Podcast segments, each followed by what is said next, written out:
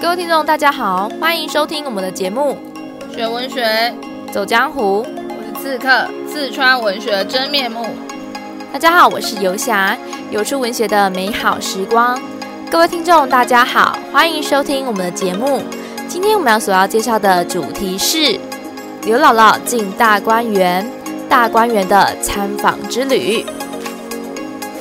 好的，其实我们看到刘姥姥进大观园这一刻，非常的有趣的地方，其实刘姥姥一开始是因为受惠于这个贾府嘛，所以说她想要回来报恩。那当然刚好遇到了这个贾府中非常重要的一个，我们可以说是董事长级别的人物，就是贾母。那贾母呢，就一时兴起了，他就邀了刘姥姥来大观园逛逛。那大家都知道，表面上叫做刘姥姥是客人，实际上最重要、最重要的核心角色就是贾母。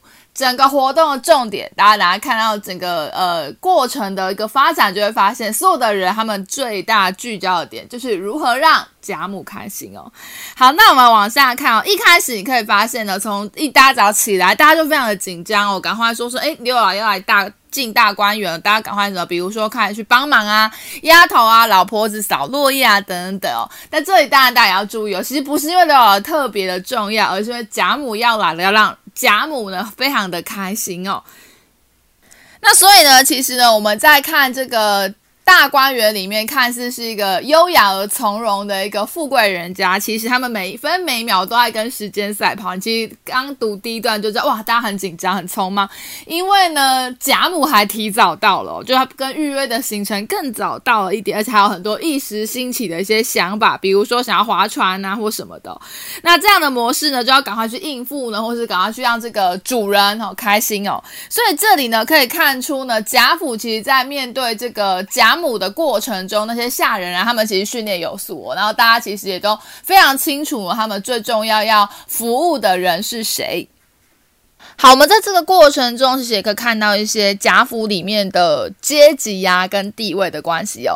比如说呢，其实我们在课本中有看到一段哦，就是呢，这个凤儿呢拿了几把钥匙呢，跑来跟李纨说呢，诶，我们奶奶说了，外头的高枝儿怕不够使，不如开了楼吧，把那些东西呢都搬下来使用。那奶奶原本应该是自己来的，那是因为和太太说话，所以说呢，就只能够请你来搬了。那这个奶奶呢，指的就是王熙凤，那她正在在跟贾母说话，那他就说：“哎，那我因为本来应该是我亲自来搬啦，不过因为我在跟贾母说话，所以麻烦李纨你去搬了。那这其实有一种白显跟白阔的意味，是我跟贾母的关系比较好啊，所以说呢，后勤工作就交给你李纨去做了。所以，我们从这些字里行间他们的对话，那当然李纨本来在这个。”呃，十二金钗里面，他的角色就是个性是比较温厚老实的哦，所以说他就去接受了这样的任务。所以你可以从这种小小的细节里面，跟人物的对话里面呢，可以看见他们的身份地位跟彼此的个性跟模样哦。好，接下来呢，在慌乱之间，贾母就带着一票人来了，然后呢，大家就非常开心嘛，然后说，哎，为了让老太太高兴，他们就捡了菊花要送去哦。那这时候呢，贾母捡了一朵呢，插在脸上，那就说大家看到刘姥姥，哎。这个王熙凤就开始想要捉弄刘姥姥，他就把姥姥拉过来说：“让我来打扮你吧。”说着呢，就一把这个盘子里面的花呢，横三竖四的呢，全部插了一头。那贾母呢，当然是笑得很开心啊。那刘姥姥就我自己也是自我打趣的说：“哎呀，不知道受了什么福，今天竟然也体面了起来。哎，我年轻的时候也是很风流的哦。”好，这样的自嘲呢，所以他非常非常的清楚哦。这个这个活动都是为了让老太太开心哦。所以虽然。说看起来好像是王熙凤对呃刘姥姥不礼貌，可是刘姥姥清楚我知道，因为我们这个游大观园的行程就是为了逗我们这个贾母开心嘛，所以这个活动这个角色他愿意接下来去呃这个演扮这个小丑的角色哦。接着呢，在说笑之间呢，他们就到了泾坊亭上哦，然后丫鬟们呢就抱着一个大锦褥子来。然后呢，铺在栏杆踏板上哦。贾母呢就倚足坐下，命刘姥姥坐在旁边。透过这一个动作就可以知道，哎，其实刘姥姥已经深得贾母之心哦。然后他就说，哎，这个园子好吗？贾母就问刘姥姥。刘姥姥念佛说道：“我们乡下人到了年下。”都上城来买画儿贴哦。然后呢，大家呢平常的时候呢就会说啊，哎，哪什么时候呢才能够到画儿上去逛逛？因为画儿里面的风景非常的漂亮嘛。然后呢，没想到呢，真有这个地方哦。谁知呢，我今儿在这园子瞧了一瞧，竟比那画儿还强上十倍哦。怎么有人呢，照着这个园子画一张，让我带回家去给他们见见，死了也得好处哦。这边呢，刘姥姥非常夸张的形容大观园美不胜收哦，比呢。他们平常看到那种美丽的画里面的场景还要漂亮哦。然后呢，贾母这么一听说，当然非常开心哦，就指着喜春笑道说：“哈，你瞧呢，我这小孙呢还很会画画，就叫他帮你画一张如何啊？”那刘姥姥听了就喜着跑了过来，拉着喜春的说道：“我的姑娘啊，你这么大年纪儿，而又这么好模样，还这么能干，别是神仙托生的吧？”刘姥姥讲话都非常的。夸张哦，但是嘴巴非常非常的甜哦，而而且带有一种乡下人的淳朴味哦，所以夸奖起别人来就特别的有信任感，而且特别的有趣，然后又值得信赖哦，然后别人会觉得哇，真的是很棒的一件事情哦。好，那接下来我们进入到第四段。那贾母呢，就歇了一会之后呢，自然就领刘姥姥呢到处去见识见识了。那他们首先到了潇湘馆。那听到潇湘馆，不知道各位听众有没有猜出这是谁住的地方呢？没错，就是我们女主角住的地方，林黛玉就住在潇湘馆哦。那接下来就形容了潇湘馆的场景是什么的？一进门，只见两旁翠竹夹路。地上苍苔布满，中间扬长一条石子漫的路。刘姥姥让出路来，让贾母众人走，自己却走在土地。这边有非常非常丰富的意象在哦。首先呢是翠竹夹路哦。竹子呢象征高洁嘛，所以这边的话呢，也可以去彰显出某种林黛玉的品格，就是她非常的文人的气息哦。然后呢，中间一中间扬长一条石子漫的路啊，也有人认为呢，这边在形容就是林黛玉呢，她的呃心是比较狭窄的。所以她才会这样子形容，她路比较窄这样子哦。那这个是一一种说法，它的某种意象，可以象征着她的某种人格，就透过房子，然后象征着住在里面的屋主的某种人格。不过呢，我觉得最有趣的是接下来讲到的刘姥姥呢，她呢明明她是客人，所以她应该可以走十字路的。不过呢，他让其他的。呃，贾母一一众人走，包含了丫鬟，他都让他们走在十字路上，他自己呢走在泥土路上哦。这边就可以看到，七六老非常体贴的那一面。诶，他是客人，而且贾母又这么喜欢他，其他可仗着贾母的喜欢，跟在贾母旁边走十字路是绝对没问题的哦。不过他这边特别让出路来哦。所以呢，琥珀呢就拉着他说道：“姥姥，你也上来走嘛，仔细，仔细，小心的意思，小心呢，苍苔滑了。”刘姥姥道：“不相干的，我们走熟了，姑娘们只管走吧。可惜你们那绣鞋别沾脏了。”透过刘姥姥这句话，其实读者或者听众，你们就可以知道，刘姥姥真的是一个非常有智慧，而且非常体贴跟温暖的人哦。好，然后呢，刘姥姥这边也很好笑，他就只顾着跟前头人讲话，然后呢，不妨就真的就是滑了一跤哦，就是踩滑了，咕咚一跤跌倒了，众人呢都拍手哈哈笑了起来。贾母笑骂道：“小蹄子们还不搀起来，只站着笑。”说话时，刘姥姥已爬了起来，自己也笑了，说道：“才说嘴就打嘴了。”贾母问他：“可扭了腰不成？叫丫头们捶一捶。”刘姥姥说：“哪里有这么娇嫩呢？哪哪一天不叠个两下，都要捶起来，那还得了呢？”透过这边就可以知道，哎，刘姥姥身体是蛮呃健康的。那除此之外呢，也可以知道刘姥姥她其实人真的非常的好，而且善解人意。就是其实别人在笑她，都没有人扶她，其实她也不会生气啊，反而就是哎觉得没什么的。然后这些东西我都可以自己来。所以她这个非常独立自主，而且又富有智慧，然后又温暖的一个好人哦。好，这个时候呢，他们就来到了林黛玉的一个房间了。那贾母就等其他人坐下，那林黛玉呢就捧着这个小茶盘啊，然后拿出来要奉与贾母。那王夫人呢就道说：“我们不吃茶，那姑娘不用倒了。”林黛玉听说，便命丫头把自己窗下常坐的一张椅子挪到下手，请王夫人去坐了。那这边的话呢，也有人会认为啊，哎，王夫人可能只是客套话说，哎，不用喝茶。其实礼数上还是的，我们都还是就是客人推辞，但我们还是会把茶奉上嘛。那没有想没有想到林黛玉就说，哎，那既然你们不要，那我就把它退下了。这边有一个林黛玉她比较不懂得处事应酬的某一种人格特质，在这边也展现出来了，透过刘姥的某个视角哦。好，那这个时候呢，刘姥姥就开始参观林黛玉的房间啊，就发现了这个房间窗下案上设着笔砚，而书架上呢又垒满满的书哦。那刘姥姥就道说啊，这应该是歌儿的书房吧。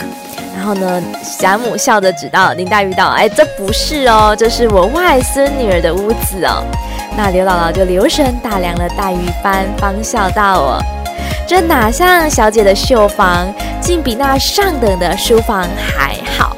透过这一个形容哦，就可以知道，其实林黛玉呢，她就是满腹文采哦，所以她在她书、她的房间里面，她不是那些刺绣、那些女工的东西，反而是一些书籍、一些笔墨。所以呢，也象征着林黛玉的某一种生命形态，就是呢，一个透过读书浅怀的知识分子形象哦，就非常的。呃，阅览纸上哦。好，接着呢，他们逛完了林黛玉呃的书房之后呢，他们呢就准备呃离开，要去用早膳了。那我们接下来就往下继续看下去喽。好，接下来要准备来吃饭了。那大家都知道，吃饭算是一个早上很重要的行程嘛。那呃，这个行程这个活动呢，我们聪明的凤姐当然呢，就会想一些好玩的主意，要来逗我们贾母开心哦。所以说，其实呢，前面就先跟了贾母身边呢非常重要的一个丫鬟，就是鸳鸯在商量说他们要来做些什么。那这样读者在后面就会看见他们的小计划。可是重点是哦，其实刘姥姥没有加入这个商谈哦，商谈的一个活动哦。可是他配合的非常的好哦。好，那我们来看一下，他们今天就说呢，要来跟这个刘姥姥取笑。那这时候李纨啊，个性比较善良嘛，就说：“哎，不要啦，人家老人家吼。”那他就说：“哎，不干你的事。哎，这可是鸳鸯，鸳鸯是丫鬟，哎，他竟然敢。”这么跟李纨说话，所以可以知道鸳鸯其实非常的受到贾母的喜欢，所以地位相对的也就变高了吼。好，他们就各自坐下。那接下来其实我们就可以看见一个非常丰盛的宴席。所以说其实啊，好像有些餐厅还会说要出红门呃那个《红楼梦》的这个宴席的一个菜单然后什么的，因为《红楼梦》里面吃的东西真的都非常的豪华哦。那仔细的研究《红楼梦》的饮食习惯，你可以看见当时呃清初的时候那些。富富贵人家他们的生活样态哦吼，好，那我们来看，他第一个他们拿的是西洋的西洋布的手巾，然后呢还有镶着这个银柱的一些筷子哦，所以都是非常高级的那种饰品哦。好，那那就让大家都坐下来，然后然后坐下来的时候呢，他们呢先去骗老刘姥姥，好说跟刘姥姥拉出去说，哎，我们这有个规矩哦，你要这个呃遵守我们家规矩哦，如果你弄错，大家就要笑你的。好，所以等于是诓骗刘姥姥有一个神秘的规矩要刘姥姥去遵守。好，好，这时候呢大家都进来坐哦，那我们来看一下，当然座位的部分你可以看到，当然就是呃。这个贾母爱谁，就会跟谁坐在最近嘛。所以贾母爱谁呢？贾母爱宝玉，好，所以宝玉就坐在他附近，然后再来一票年轻的十二金钗坐在一起哦。好，那。贾母呢，素日吃饭呢，都会有小丫鬟在旁边拿着漱盂啊、竹苇啊、金帕之物，在这边这个呃扇风啊，或是服侍哦。那现在呢，其实鸳鸯是一个地位很高的丫鬟嘛，她其实不当这差，不过今天她特别想要去当这个服侍的工作，因为她要想要做那种角色嘛，好不好。所以呢，丫鬟们都知道了，所以说就让给她做，好好。那鸳鸯一边呢，在那边服侍，一边跟刘姥姥使眼色说：“哎。”注意哦，哦，不要忘记哦，好好。阿廖老师说放心，放心，然后看起来像是一个很傻呆瓜的感觉，说，哎，就别要捉弄他都不知道。那这时候呢，刘姥姥呢就开始拿起了这个她的筷子，她发现这筷子很重哦，因为它是镶着象牙的。那其实我们现在我看拿这种筷子，真的也是非常的这个下趴嘛，就是我就是很富贵人家，你吃个饭哦，就是黄金啊、象牙之类的，光是筷子就很贵哈。好，那刘姥姥：“天哪，这个。”你比我们的铁心还沉，怎么拿得动啊？大家都觉得很好笑嘛，就是那种很乡巴佬的感觉啊。这当然就是刘老我们前面讲过的，讲话比较夸张，可是呢又让人家觉得很舒心的部分了哈。好，那这时候呢，几个丫鬟呢就去盛了菜来哦，然后就放在这个桌上。好，这时候呢，在刘老贾母说请的时候呢，我们这个刘老突然间就大声站起来说道了。老刘，老刘，食量大如牛，吃个老母猪不抬头。那这里的话呢，当然就是非常的好笑嘛，他还鼓着一个腮帮子，然后两眼直视哦，然后这个不生一语哦，就这边做一种很搞笑的这个动作啊，这都是呃鸳鸯跟凤姐教他要做的，那，感觉就是那种小丑很丢脸的感觉，所以大家就快狂笑了哈。那这里的话用到一些修辞格，比如说老刘跟老牛，就把他自己比喻为牛的概念，就是很爱吃啊，然后这个老母猪不抬。头，所以是个谐音双关又有夸饰的部分哦。好，那这地方的话，你可以看到六郎好像被捉弄，那底下的一些人真的是笑到乱七八糟。男的这个笑呢，我其实也很喜欢这种很细节的的描写哦。不知道同学自己或是听众你自己在这个。笑的时候有什么个性特质？有些人笑比较腼腆的笑啊，有些人遮脸笑啊，有些人是哄堂大笑。所以笑其实可以看出一个人的人格特质。比如说我们第一个人物史湘云是个大大的女生，她直接喷饭呢，笑到喷饭，哦，她这前面的就很危险了，好不好？那林黛玉呢，身体不好，笑岔了气，这边哎呦哎呦的叫。那贾宝玉呢，哦，笑着笑着滚进贾母的怀里啊，这当然就是撒娇啦，好，那你可以知道平常跟贾母的关系很亲密。那贾母笑着笑着搂着宝玉叫心肝哦，就是这个祖孙俩在那边这个放闪，好好。那王夫人笑着呢，指着凤姐儿说不出话。好，那薛姨妈也撑不住，我喷了一口茶。那薛姨妈是个个性比较粗鲁的人，好好。那探春呢，整碗饭都合在迎春身上，哇，整场都非常的混乱哈。那迎春呢，惜春呢是比较娇弱的姑娘，说哦，我笑到肚子疼了，好要叫这个奶妈呢帮她揉一揉。好，那这个地方呢有一个很重要的角色不见了，如果各位。听众认真在听，你会发现，哎，主角人物之一不见，那就是我们的宝钗。宝钗呢，完全没有被描写进来，这里其实也是很。刻意的一种意象的描摹，因为宝钗在《红楼梦》里面的形象一直是很端庄的淑女嘛，那淑女怎么可能笑得很失态呢？这都描写失态的人，所以这里就故意不写宝钗来表达，哪怕在这种 moment 这种时刻，她还是不曾失态。好好，那大家全都笑疯了嘛，那就只有凤姐跟鸳鸯撑着，毕竟是她这个他们两个策划的，好好。然后这时候呢，呃，又要让刘姥姥去夹鸡蛋哦，这那用的是那个很重很重的筷子。去夹，好不好，然后就跟他说这个这个呃鸡蛋非常的贵啊，然后就夹着夹着呢就掉下去了，然后六宝就哦好心疼哦。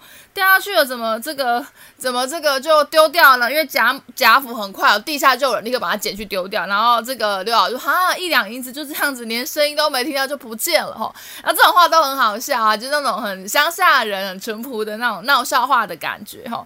那贾母就斥责说：“这就是凤姐他们在闹着的，你不要在意哦，等等等。”然后好，那这时候呃这个凤丫头呢听到这个地方呢，就赶快呢这个拿了新的一个筷子来给这个。刘姥姥，然后刘姥姥说：“哇。”又是金的，又是银的，你们真的是非常的这个，就是很，就你们这个餐桌上花的钱真的非常的多，你们真的是非常的有钱、富贵的感觉，好好。那刘姥姥就说啦，哦，那个凤姐就说，哎，这个银银块可以试毒嘛？以前那种宫廷剧大家都有听过，就是皇上吃东西想要用银针试毒，所以说，哎，这可以试毒。那刘姥姥就说啊，就算是有毒，我也愿意去吃 哦，因为这实在是太这个太豪华了。那刘姥姥就觉得，呃，贾母听了觉得非常的开心哦，那就。吃吃的很香甜，吃的很有趣。好，那这个饭桌就结束了。结束之后呢，其实听众到这里可能都还没搞清楚，可能觉得刘老师真的是被捉弄，但是他就是可能因为比较没有见过世面，所以被捉弄。那我们看到第八段的时候，就会发现其实他全部都知道，因为第八段之后呢，你看见了鸳鸯跟凤姐他们是最后才吃饭，所以这两个人虽然看起来很坏，周永北，可他们其实礼数很顾，他们最后才跟才自己默默的在吃饭，然后呢也去跟姥姥道歉，说姥姥不好意思哦，我们刚刚捉弄你了吼。那这时候姥姥就说啦，哎呀，你不要你不要这个这样子啦，我很清楚我们是咱是哄老太太开心的，有什么可恼的？